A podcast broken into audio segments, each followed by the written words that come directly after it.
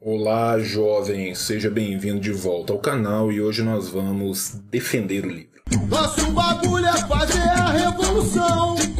Pois sem martelo e com o copo na mão, vermelha é nossa bandeira e o nosso coração. Mas muito bem, quem tá aí na internet nessa última semana viu a maravilhosa hashtag Defenda o Livro. Por que, que a gente tem que defender o livro, João? Porque o livro está sendo atacado. Atacado por quem? Pelo senhor Paulo Guedes, o ideólogo neoliberal do protofacho entreguismo brasileiro. Mas por que, que ele está tendo essa ideia brilhante e inovadora de atacar o livro? Essa ideia não é inovadora, não é brilhante, é uma ideia do general Augusto Pinochet, que já fez algo análogo no Chile. Por quê? Porque o livro é um veículo de disseminação de informação e de conhecimento. Portanto, é um aparato ideológico que está sendo usado por este governo para retirá-lo do povo e então dar ao povo somente aquilo que eles querem, ou seja, manter o gado ruminando em sua ignorância. O livro hoje em dia no Brasil já é um bem caro, mesmo desonerado, mesmo sem imposto, mesmo sem contribuições, ele já é um bem que a maioria da população tem muita dificuldade de ter acesso.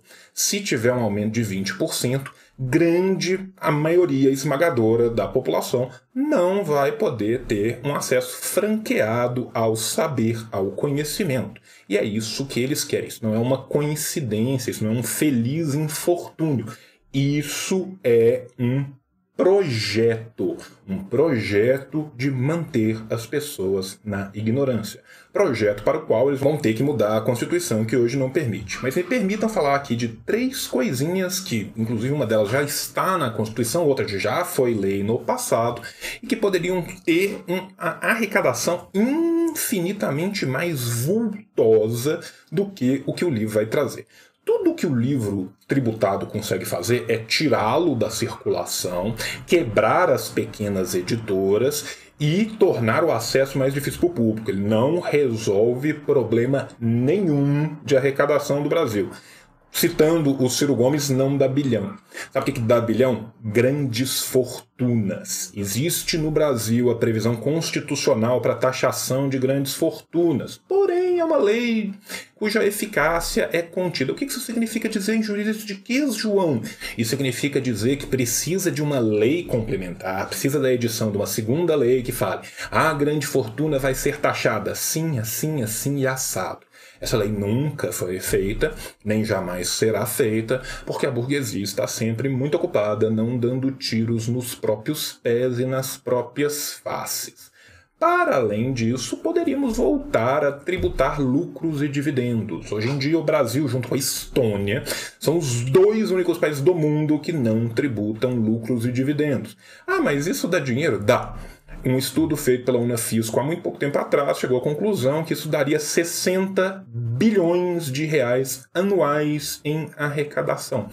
Um terceiro exemplo: iates e aeronaves. Você que tem seu Gol Bolinha, seu Palio, você que é Uber, você paga imposto sobre isso.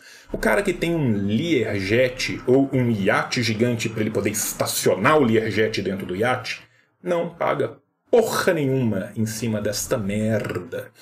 Para além disso tudo, se o governo parasse de desonerar, ou seja, dar ajuda para banco, dar isenção fiscal para grande empresa, tudo isso contribuiria na arrecadação de fato. Arrecadação essa que poderia voltar por exemplo, para a saúde, para a educação, para a segurança, para a habitação, as coisas que deveríamos ter, mas não temos e jamais teremos, a não ser que partamos para uma ruptura revolucionária.